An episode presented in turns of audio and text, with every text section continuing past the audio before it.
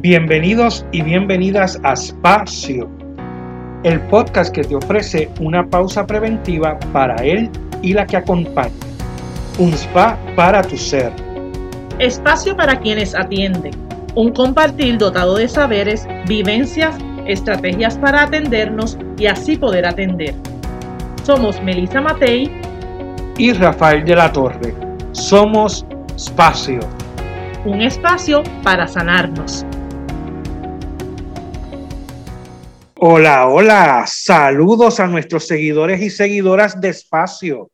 Bienvenidos a nuestro episodio número 7 de la quinta temporada, una temporada que se ha caracterizado por las conversaciones en torno al tema de la violencia desde diferentes vertientes y puntos de vista. Hoy continuamos con el tema con otro de nuestros invitados. Agradecemos el apoyo que se, Seguimos recibiendo las sugerencias de temas y la acogida al podcast como una plataforma para discutir de manera sencilla y amena, pero también profunda y seria los temas que nos aquejan. Les saluda Rafael de la Torre junto a mi amiga, compañera y colega Melisa Matei. Saludos, Melisa. Saludos Rafi y saludos a nuestros seguidores y seguidoras. Como recordamos en cada episodio, les pedimos que nos busquen en las redes sociales por donde pueden encontrar todas las temporadas y episodios de Espacio. En Facebook nos encuentran como Espacio Podcast y en Instagram como Espacio PR. También se pueden suscribir a nuestro canal si todavía no lo han hecho, eh, Espacio Podcast en YouTube y allí pueden encontrar los episodios de la tercera temporada en adelante. Los anteriores los encuentran en, Spotify o en cualquier otra plataforma de podcast. En episodios anteriores conversábamos de diferentes poblaciones que se vulnerabilizan y son víctimas de la violencia en diferentes manifestaciones. Hoy queremos hacer un acercamiento al tema desde el manejo de las emociones, la inteligencia emocional y el autoestima. Muchas veces la incapacidad de trabajar con nuestras emociones nos involucra en conductas violentas, ya sean graves o más solapadas, como las microagresiones que hemos estado hablando en algunos de los episodios. Así es, Melissa. Y para hablar sobre este tema y mucho más, hemos invitado a nuestro amigo, parte de nuestro panel de expertos y colaborador de nuestro espacio, a Nelson Reyes, quien ya ha estado con nosotros en episodios anteriores. Quien quiera conocer más sobre la vida de Nelson, le invitamos a escuchar el episodio número 6 de la segunda temporada, la cual titulamos En relación descubro, descubro quién soy realmente. Pueden ir a través de Spotify o alguna de, otra, de las otras plataformas de podcast para escucharlo este episodio no lo tenemos en YouTube, así que para ir a la segura por Spotify. Gracias Nelson por sacar de tu tiempo y tu disponibilidad para acompañarnos en nuestro espacio. Saludos Rafi, saludos Melissa, un gusto estar aquí entre ustedes. Súper felices y, encantados de que, de que hayas aceptado esta invitación con esa agenda que este caballero siempre la tiene bien ocupada. Te agradecemos el apoyo y la disponibilidad. Para comenzar de lleno, Nelson, eh, queremos entonces que nos hables desde tu experiencia como psicólogo social comunitario, trabajando con, pues, con gente y con las comunidades, sobre qué es esto de inteligencia emocional y cómo lo relacionamos con la violencia. Pues mira, Melissa, eh, obviamente he estado escuchando los programas anteriores que han tenido con Bambi, con, con Dayani, con con Emanuel. Y, cuando hablamos hoy en día de, por supuesto, de inteligencia emocional, pero cuando hablamos también de esto de la violencia, eh, debiésemos mirar también culturalmente, obviamente aprendemos unas cosas eh, sobre la violencia, pero también sobre nosotros, ¿verdad? Como decía Bambi, hay un asunto que, hay, coge muchos nombres como mapas mentales, como paradigmas, son ideas que, que nos montamos, que muchas de ellas son aprendidas. Y también está el fenómeno de que hay un, proceso que es muy pequeño, que no es totalmente producido esa forma de pensar con respecto, por ejemplo, a la violencia, solo por lo cultural, por lo social. Hay unos procesos de crianza pequeños, micro, que también, claro, influenciado de acuerdo con todo el proceso social, por todas esas influencias en los medios de comunicación y demás, porque no somos sujetos aislados ni nos construimos solo la experiencia de crianza. Pero ciertamente ahí hay un factor importante en esos procesos de crianza. Y, cuando hablamos de inteligencia emocional, lo que estamos planteando es una definición simple. Es una destreza que permite conocer, interpretar, enfrentar las emociones propias y entonces poder enfrentar las ajenas. Y si yo logro eso, lo que el resultado va a ser satisfacción, eficacia, hábitos mentales positivos.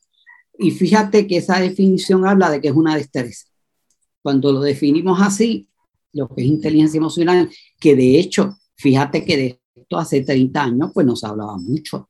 Realmente esto de inteligencia emocional, podríamos decir que es nuevecito, que es reciente y que el asunto es cómo vamos a manejar las emociones. Y eso implica primero conocerme. Y aquí hay un factor complejo, porque si yo quiero manejar las emociones de los otros, yo tengo que aprender a entender mis emociones. Si no, no puedo manejar las emociones de los otros. Así que ahí tienes un primer asunto que urge en nuestros días con cualquier población. Nosotros trabajamos mucho con jóvenes también. Y entonces tú te encuentras con cada asunto en el, en el diario de este asunto, por ejemplo, de la emoción coraje, que para mí es una de las emociones más que más mal manejamos. Eh, tiene que ver con eso, con la inteligencia emocional, cómo yo me sé concebir emocionalmente, que tengo coraje, cómo intervengo con eso que siento yo mismo, pues nadie lo puede resolver por mí, y entonces cómo yo lo detengo. Un proceso que uno lo puede escribir sencillo, pero es muy complejo porque implicaría, eh, como decía, como dice un psicólogo guatemalteco, hay que aprender a cacharse. Cuando tengo emoción, que yo aprenda a cacharme, a cuando tengo coraje, me, me cacho y entonces me detengo, ¿verdad? Eh, pasa como en los procesos de crianza. Quien quiere eh, disciplinar a una criatura y no maneja el coraje, termina maltratándolo siempre. Entonces implica como yo en ese proceso de disciplinar, cuando tengo coraje, sé retirarme. Pero eso es una destreza, hay que aprenderlo. Fíjate que el machismo aquí tiene que ver también, porque a los varones, eh, los hombres no lloran, por ejemplo. Ah, no, ¿y qué hacemos? pues reprimir. ¿Y qué nos enseñan? A reprimir porque los hombres no lloran. Pues estamos reprimiendo emociones, no aprendemos, eh, no nos hacemos inteligentes emocionalmente sobre nosotros para entendernos.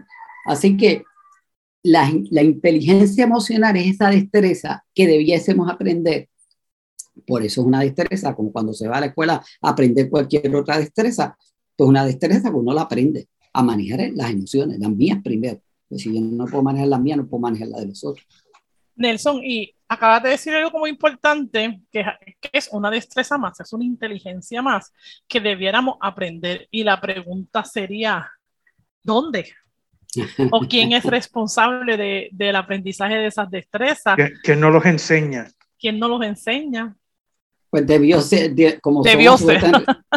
Como, somos sujetos, como somos sujetos en relación, como describía Rafi al principio, nos construimos relacionalmente, no nos construimos solos. Así que ese proceso de aprenderlo se tiene que dar en todos los ámbitos, pero principalmente en la casa y en la escuela, porque una criatura puede pasar más tiempo en la escuela que en la casa. El proceso educativo formal puede requerir más tiempo que a menos que haga, que haga homeschooling.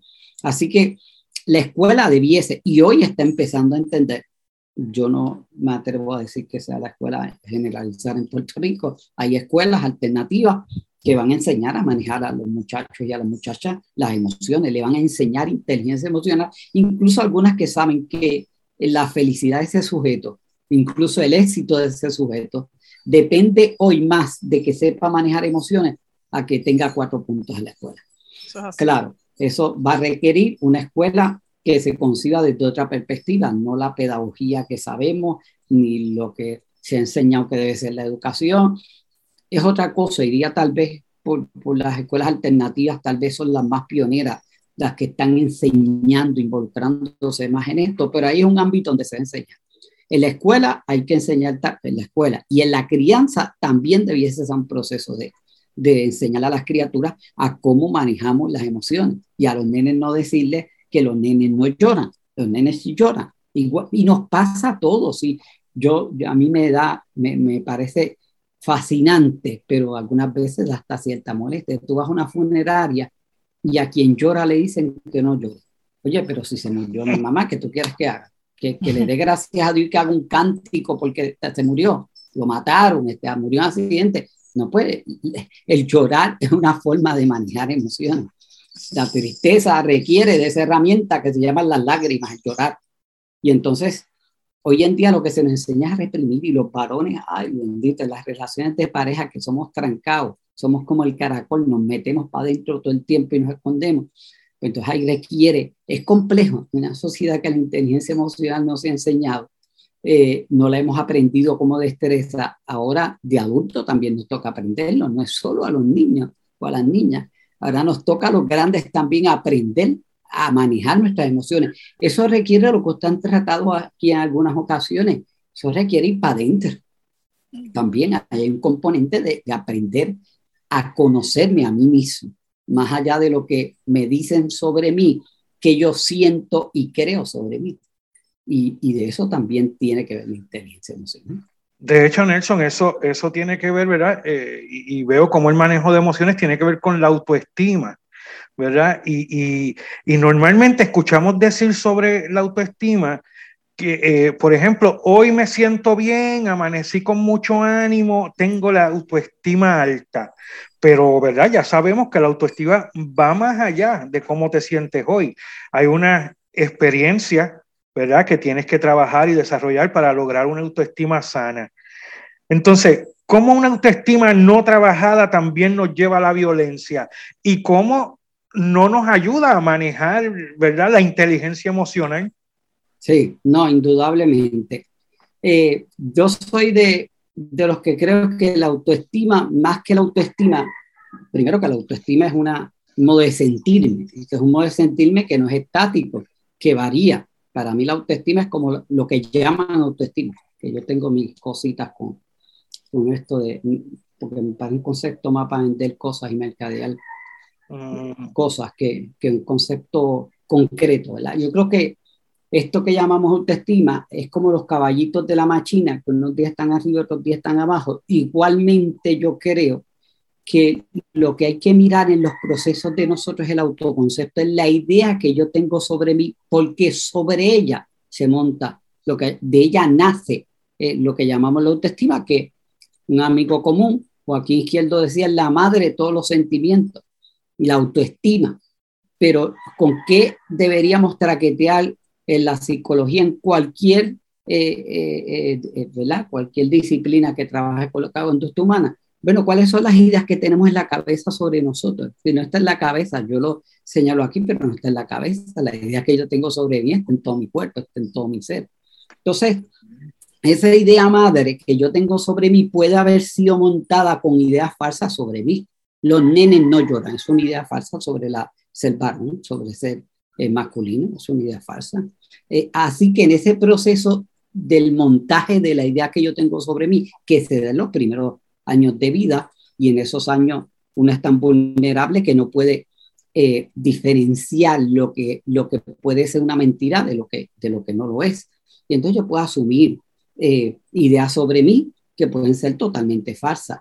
Así que esa idea que yo tengo sobre mí puede ser opresora contra mí mismo. Los pausar ese mismo y no, no, no, no complejizar la cosa. Eh, los nenes no lloran. ¿Ya? Cuando tengo coraje, ¿cómo lo expreso? ¿Cómo lo manejo? Cuando tengo tristeza, cuando tengo coraje hay una forma de manejarlo. Hay una forma que yo puedo manejar también. El coraje yo puedo, puedo irme a hacer deporte para drenar, yo puedo hacer otras cosas que me permitan, pero tengo que reconocerlo primero. Entonces la autoestima la idea que yo tengo sobre mí nace de unas ideas que me, que me las cocinaron, que me las dijeron, que me las impusieron, incluso en algunos casos. Y sobre esas ideas entonces yo me manifiesto. Entonces es un modo de sentirme. ¿Cómo se resuelve, por ejemplo, un problema de lo que llamaría un problema de autoestima o una autoestima enferma? Pues hay que ir sobre ese autoconcepto, la idea que yo tengo sobre mí de alguna experiencia que me marcó y ahora yo no la puedo manejar y me siento mal conmigo mismo al extremo que me puede apestar la vida y me voy a comportar como alguien que le apesta la vida porque tiene unas experiencias que no han sido tratadas, no han sido sanadas. Y entonces eso, eso, eso genera un modo de conducirme, de, de conducta. Y, y, me parece que hoy en día está ligado, Rafi, y, y me dice esto de la autoestima, inteligencia emocional, la violencia, pues la violencia tiene que ver con eso también cómo yo manejo la emoción coraje, todas mis emociones, pero voy a aterrizar en la emoción coraje, una emoción coraje mal manejada, matamos a cualquiera y en 30 segundos y después qué pasó. Fíjate que si fuéramos tan racionales, yo siempre relajo cuando enseño estos temas, digo, eh, bueno, si me dio coraje esta persona, la toga de matar, vamos a ver qué me dice Google. Vamos a googlear qué diría si yo la mato. ¿Cuántos años me va? Eso debería ser antes creíamos que éramos muy racionales. Eso debería ser racional. Y digo y concluyo, no lo voy a matar. Te voy a dar dos puños, me van a echar seis meses, diez mil pesos de mitad. Bueno, eso, eso está manejado. Porque si la mato son 100 años de cárcel. Lo estoy, lo estoy ridiculizando, pero es que se, creíamos que éramos muy racionales y hoy sabemos que somos más emocionales que incluso que racionales. Entonces, la violencia, mirarla de ahí también, ¿verdad? De que hay una idea sobre mí que yo tengo que me puede hacer sentir mal y que incluso me puede generar coraje conmigo mismo y lo puedo expresar hacia afuera en forma de violencia. Y la autoestima está ligada precisamente porque esas ideas falsas que yo tengo sobre mí pueden generar forma de atender este asunto que llamamos violencia. Es un asunto complicado porque... El comportamiento, o sea, eh, eh, repasándolo, o sea, como para que quienes nos están escuchando puedan ver la correlación. Sería genial que, que tuviéramos una pizarrita y lo vieran, pero a, ver si lo, si lo, pueden captar. es así, es, e, es, de esta forma. Como me pienso, como me pienso, ¿verdad? Las ideas que tengo de mí, me siento. ¿verdad? Eso de cómo yo me siento, me voy a sentir dependiendo de cómo me piense, no la ropa que me ponga, el maquillaje, el peinado, no, ¿qué pienso de mí? Y que se activa cuando a veces dicen cosas que se meten con lo que yo pienso de mí. Como me pienso, me siento y como me siento, actúo. Y entonces, pues ahí está, la, ahí está la, la línea. Si como me siento, actúo y yo me estoy sintiendo mal porque todo lo que pienso de mí es malo y la vida me lo confirma, pues entonces voy a actuar en base a eso. Y entonces cero manejo de emociones, cero inteligencia emocional. Dijimos que no lo enseñan las escuelas, pero aunque lo tuviéramos ahí de backup, si yo me ando sintiendo mal, si en la vida, tú dijiste ahorita, la vida me apesta, ¿verdad? Y es como, como fuerte decirlo, pero así a veces funcionamos, pues entonces e, esa consecuencia que, que decías que se debe buscar en Google, no importa, porque es que a mí no me importa nada. Ya, para qué, eh, pues que se chave o el otro que sabemos que, que, es la frase que se dice este, antes de hacer una estupidez, ¿verdad? Este, así que, que, que quizás es detenerse, ¿verdad? Lo, lo, la gente que, que maneja, que ayuda al manejo del coraje, siempre habla del primer elemento de que hay que detenerse. Entonces yo creo que tú nos estás dando unos elementos de qué hacer cuando me detengo, porque no es solo detener. Eh, había una psicóloga, creo que era colombiana, que genial en esto de la crianza y la disciplina y decía, pues la gente le pedía herramientas y decía, pues yo los entiendo, pero esto no es tan simple como dar una, ¿qué herramienta te doy? Y ella decía, mira, te voy a una simple. Primero es que tienes que aprender a entender cuando tienes coraje y vas a disciplinar. Si logras identificar que tienes coraje, ya tienes 50 puntos a tu favor. Ya tienes la mitad del camino ganado, porque ahora ya sabes que ahora vas a intervenir en la disciplina, ya sabes que va a estar contaminada, si no, si no lo reconoce, lo vas a maltratar. Y ahí empiezas a manejarla. Y empieza, incluso podía decir, ella siempre decía, retírese, retírese, que los químicos y la electricidad que se da ya en el cerebro la vas a interrumpir. Es una forma de bloquearla sin pastilla. Me, de, me, me despío, pongo el momento ella lo hacía hasta con drama, pero una chulería. Dramatizaba ese proceso y se iba y decía, pues usted cuenta ya hasta 100 para que, para que baje la ansiedad que genera ese proceso que sabe que tiene coraje, que la violencia se va a expresar. Usted está manejando el coraje, lo que está haciendo, que del coraje va a generarse violencia. Entonces, está manejando esa emoción que es violencia, es coraje. Y, vas a evitar ser violento en ese proceso con la criatura disciplinar y te vas dar cuenta y dice, y no falla. Es que con solo reconocer que tienes coraje, que es un disparador de violencia, con solo reconocer que tienes coraje, eh, ya ganaste la, mitad del juego está gana, pues ya, ya sabes qué te está pasando. Malo es cuando no sabes qué te está pasando, que va a terminar en violencia, porque no supiste identificar que tenía coraje. Nelson, discúlpame que, que también estabas hablando, ya que estás hablando de esto del coraje, eh, me acuerda, y estás hablando también de, del machismo, que el manejar las emociones a los hombres se le ha enseñado pues que hay que guardarlas, aguantarlas, ¿verdad? Hay que, los hombres no lloran. Este, pero también aquí tuvimos la experiencia de Fabiola, que nos hablaba del coraje y que y que ella se sintió que como mujer sentir coraje no estaba bien, no era como una, no era como una emoción para la mujer, ¿verdad? Y, recibía también este, las críticas y agresiones precisamente por sentir coraje. Eso es, eso imagínate tú. Entonces ahora no puede, ahora también las emociones son para, para, para hombres, para mujeres. Mira, las emociones son las emociones y sabemos que las emociones ni son buenas ni son malas. Eh, tienen sus funciones incluso. Hay quienes las clasifican y dicen, bueno, hay unas emociones básicas, ahí está el coraje, ahí está la alegría, ahí está el miedo, la tristeza. Las emociones son las emociones y tienen función, que es lo, que es lo otro maravilloso, ¿verdad? Que sabemos. Por ejemplo, la tristeza. Cuando yo estoy triste, pues hay una forma de manejar la tristeza. Este, pues una forma de llorar, y yo dreno y manejo esa emoción. Eh, eso de Fabián me parece maravilloso. O sea, como que la, que, que la chica, que la mujer, que, que, es una emoción de machos, de hombre. No, es una emoción para cualquier sujeto, para cualquier ser humano.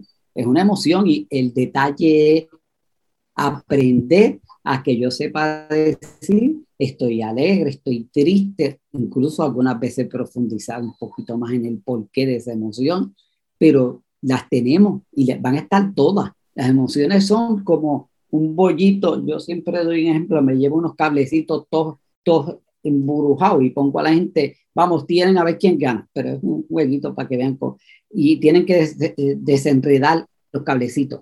Y le digo, a eso es el manejo de las emociones. Las emociones están ahí, todas mezcladas en un pote espagueti. Y como yo ahora empiezo a, soltar los cablecitos, esta es la alegría, esta es tristeza, pero en mí, aplicándola en mí. Y entonces eso es un modo de educarme, de educar la inteligencia emocional, educarme en las emociones. Pero están ahí y están ahí para todo el mundo. Y hay veces que hay eventos externos que me van a generar coraje. Entonces, ¿cómo yo lo manejo? Con violencia. Le caigo encima al que está ahí, que, que me generó esa emoción por la razón que sea, que me generó coraje por algo que hizo, por algo que dijo. Por eso es importante la inteligencia emocional. Y, y, pensar también, Nelson, cuando hablaba del ejemplo de Fabiola, pensar también que hay otras emociones de frustración ahí, está la tristeza, y que muchas veces, ¿verdad? Porque también como boricuas somos así bien, este, ¿cómo decir? Como entusiastas. también, pues todo es coraje. Y cuando tú escalvas, por ejemplo, la experiencia con los jóvenes, cuando tú escalvas, que hay detrás de ese coraje, de esa cara montada, es mucha, mucho dolor, ¿verdad? A lo que hay es mucho dolor y mucha tristeza, pero como no nos podemos sentir tristes, porque eso está mal visto, pues entonces todo es coraje y se va alimentando ese coraje y se va alimentando ese coraje. Y en el caso de las chicas, pues sentir coraje, pues está mal, pues entonces lo, viene pasando lo mismo, viene la pues reprimo esa emoción porque eh, se, vería muy mal y finalmente me voy afectando porque todo lo que se reprime, eso es energía, la energía hay que dejarla este, salir. Así que hay un sinnúmero de, de, elementos que quizás un poco más adelante en otras temporadas pudiésemos hablar como qué estrategias para cada emoción, porque este tema de las inteligencias emocional es amplia, ¿verdad? Aquí lo importante es que podamos darnos cuenta que, que que, hay una responsabilidad. Hemos hablado de lo, de lo, de lo sistémico, hemos hablado de un sinnúmero de, de miradas de la violencia, pero hay, hay una área que ya de adultos, quienes nos estén escuchando, pues debimos haber recibido una enseñanza y no la recibimos, ¿verdad? Ya, ya lo sabemos, no lo recibimos, pero nos toca nos toca a, este, ahora hacer, hacer lo que tengamos que hacer este, para poder trabajar eso y no permitir entonces que, que las emociones nos dominen a nosotros y nos controlen a nosotros. Y pienso que hacerlo es importante y más allá de mirarlo incluso como una destreza, es un proceso para aprender a conocerme, la en que yo me conozco. En esa medida yo sé y conocerse en sentido profundo, ¿verdad? Porque tiene que ver no solo con mi cuerpo, no solo con con, la historia que está grabada en mi cuerpo, sino también aprender a entenderme. Y ahí entra todo el, asunto emocional. Eh, comprenderme los modos en que me siento, qué provoca. Y ahí hay historias que revisar, que incluso se puede ver hasta de manera aventurera eh, eh, cuando uno va descubriendo estas cosas. Cuando yo sigo aventurándome en mi historia, en cosas que pasaron, que generan modos de entenderme y que pueden estar torcidos incluso, y entonces, ¿cómo lo limpiamos? ¿Cómo lo sanamos? Para que incluso nuestras emociones eh, sean mejor comprendidas para mí mismo. Con los jóvenes nosotros hemos visto de manera bien interesante este asunto de la violencia. Nosotros estamos convencidos que nuestra juventud no quiere ser mala y no quiere ser violenta. En nuestra juventud quiere ser buena. El problema es que una de las cosas que observamos es que los atienden tan poco, se les escucha tan poco, entonces, ellos mismos que algunas veces no se entienden, ¿quién le ayuda a acompañarlos en ese proceso? Ahí descubrimos que hay una soledad brutal de esta juventud que no tiene, y en la etapa de la adolescencia, que es también tan crítica, sentirse solo, ahí generan coraje, eh, tienen mucho coraje acumulado por esos procesos de que me ignoren, de que no me escuchan. Algunas veces nosotros estamos con, los, con estos jóvenes y el secreto es escucharlo. Algunas veces es tan sencillo como que el secreto es que alguien me escuche y de sus historias. no se sorprendería, uno dice, pero como este muchacho o esta muchacha, en el caso de los adultos, mira cómo se atreve a hablarte lo más duro que le pasa en la vida, que puede ser bien desastroso. Y lo que uno escucha puede no hasta decir, no puede ser lo que está diciendo. Y lo ha vivido. Y le es tan liberador que alguien lo escuche y que si uno opina es porque le piden a uno qué piensa de mi historia. Pero están muy solos esta, esta generación. A mí me parece que es una generación sola, que, se, que, que todas estas distracciones modernas los ha dejado solos y solas.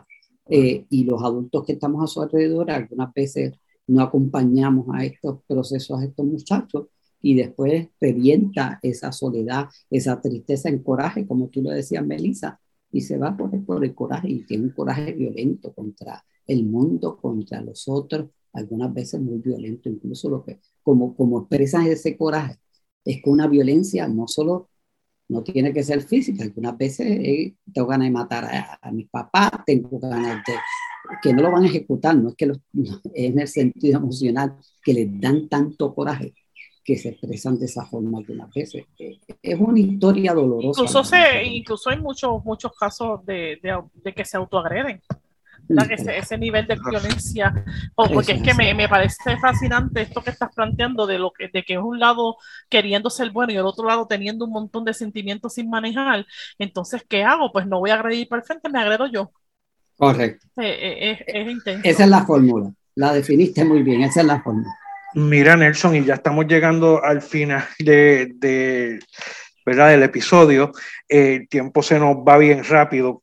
Este, pero a mí me gustaría saber, porque estás hablando de que lo importante de conocernos, de entendernos, para poder manejar esas emociones y no caer en conductas que puedan ser violentas.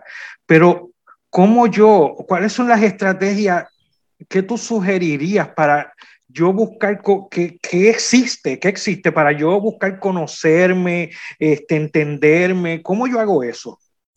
Mira, Rafi, yo creo que hay muchas herramientas que han tenido aquí el de Ortiz, por ejemplo, eh, todo este asunto del manejo eh, eh, de mí, de aprender a entenderme, a conocerme, con las técnicas de focus y tantas que han, que han surgido.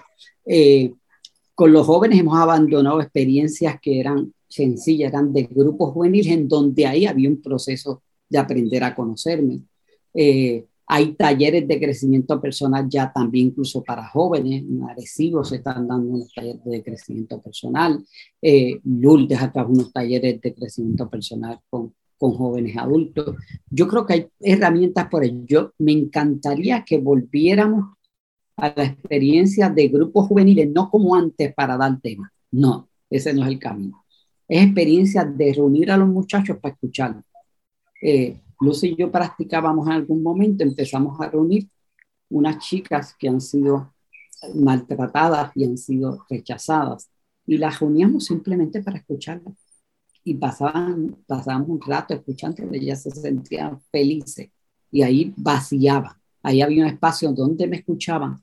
Son herramientas parecidas a lo que sería Alcohólicos Anónimos. ¿Qué es Alcohólicos Anónimos? Una pastilla, nada complejo. Es como nos reunimos para cogernos, para entendernos, para apoyarnos. Yo creo que hay herramientas que hay que crear, las Rafa no están. Eh, con los jóvenes yo creo que hay que volver a esto de, de, de, darles espacios para que ellos interrelacionen y hablemos con ellos. Eso es una reunión, una marquesina, una tarde sencillo. Eh, no, son, eh, no son experiencias programadas así súper estructuradas, muy sencillas. En las comunidades pasa igual. Yo en mi comunidad nosotros nos reunimos aquí con cierta frecuencia y hablamos de la vida. Sencillo, atendemos problemas de la comunidad, pero también hablamos de la vida. Y esos son espacios que eh, eh, se aprende a liberarse, se aprende a conocerse, se aprende a manejar lo que estoy sintiendo, porque se ponen en común, la gente no, yo con los jóvenes yo he visto que no tienen ningún problema en vaciar lo que sea, ninguno. Entonces, vamos a aprovecharlo. Si ellos quieren ser buenos, vamos a darle espacio. Esto implica compromiso de nosotros los adultos para atender, para canalizar, para que eh, encuentren el sitio en donde pueden eh, aprender a entenderse. Porque es que, claro, no es aquí a dar recetas, no es a guiarlo. A nada de eso que hacíamos antes, no es nada de eso en resumidas cuentas sería para escucharlo. A mí eh, la juventud... Y para que se sientan acogidos, que se sientan que no son juzgados. Para este, eso. Me, mencionas ese, ese aspecto y otra de las cosas que, ¿verdad? Que con la experiencia trabajando con jóvenes eh, veo es que el que también ellos se den cuenta que no son los únicos que están pasando por lo que sea que estén pasando, ¿verdad? Lo que sea, desde lo que puede considerarse lo más absurdo hasta la cosa más compleja, saber que no son los únicos. Entonces eso también es, eh, desarrolla un puente, ¿verdad? Una solidaridad oh, entre ellos este, que es distinta a, a, lo que van a encontrar, porque como tú nos mencionabas antes en el episodio es que, que, estuvimos contigo y como hemos ido, hemos ido viendo, somos seres en relación. Esa necesidad de que alguien me escuche y me acoja va a estar. El problema es que si no están los lugares o las personas, va a haber quien los acoja. No necesariamente de la forma correcta, ni ofreciéndole la alternativa correcta. Yo, yo creo, Rafi, que eh, a la pregunta que hay, yo creo que hay muchas herramientas por ahí ya. Muchas, es relativo, pero yo creo que estamos en tiempos de crear herramientas, porque algunas de, de las anteriores no funcionan. Yo creo que estamos en tiempos de crear. Yo menciono esa como sencilla. Démosle espacio a los muchachos que van a nuestra casa y, y, y, que, y a escucharlos, nada más. Eso con eso, eso sería terapéutico incluso. Sabes que me resuena mucho, tú hablas de eso y yo estoy aquí que hasta siento la emoción porque, eh, ¿verdad? También por la experiencia me parece que eso es precisamente lo que hay que hacer y no otras cosas que se pretenden, ¿verdad? Por ejemplo, en las iglesias, en las comunidades. Eso es lo que hace falta escuchar, porque si no pasa lo que dice Melissa, pero entonces falta la gente que lo haga. ¿Dónde están? Eh, y los que tienen conciencia de eso, ¿dónde están para precisamente hacer ese tipo de trabajo? Una reunión donde sea un, qué sé yo, una invitación a, a, tomar refresco, a comer pizza y vamos a escucharnos. Tú sabes, eso falta la gente que esté dispuesta. Y eso es revolucionario, pero requiere de la gente y por ahí de estar dejando, de estar interpretando la realidad, interpretando, mire, vamos a ejecutar, ah, que va a dar trabajo, sí hay que salir de la comodidad. El enemigo de todo esto que estamos hablando se llama comodidad, por decir uno de los caminos, me parece más principal, estamos cómodos en nuestra casa, es más fácil hacer la revolución por Facebook o cambiar el mundo por Facebook, o eso es un mamey. Eh, pero se requiere que la gente se tire y en nuestras comunidades, con los jóvenes, hay que hacer. Y salirnos de la comunidad arriesgando, a lo mejor no aparece nadie en la primera convocatoria. Eso podría pasar. Y vuelvo a la otra. Si es que es la experiencia de la organización comunitaria, es la experiencia con los jóvenes, después se riega. Mira, hay un grupo allí que nos escuchan. No hacen más nada que escucharnos a aquella gente dirán incluso los jóvenes, esos adultos están locos porque lo que hacen es escuchar. Pero es maravilloso que nos escuchen, pues nadie más nos escucha. Claro, claro. Eso sería un buen gesto eh, para atender todo esto de la violencia que, que estamos experimentando y que ustedes están trabajando aquí súper interesante. Melissa, yo creo que por ahí nos abre el camino para la siguiente temporada que vamos a estar hablando de los jóvenes. Ya ese, ¿verdad? Ya hemos establecido que por ahí va el tema de la siguiente temporada. Así que, y, y aquí Nelson nos está abriendo un camino para la, conver la, conversación. Claro que sí. Bueno, y llegamos al final de, del episodio. Muchas gracias, Nelson. Yo creo que ha sido maravilloso, ¿verdad? Esta conversación ha sido maravilloso. Yo espero que esta conversación logre mover a muchos, ¿verdad? A, hacer cosas y a, eh, para la cuestión del manejo de emociones y todo eso y el trabajo con jóvenes.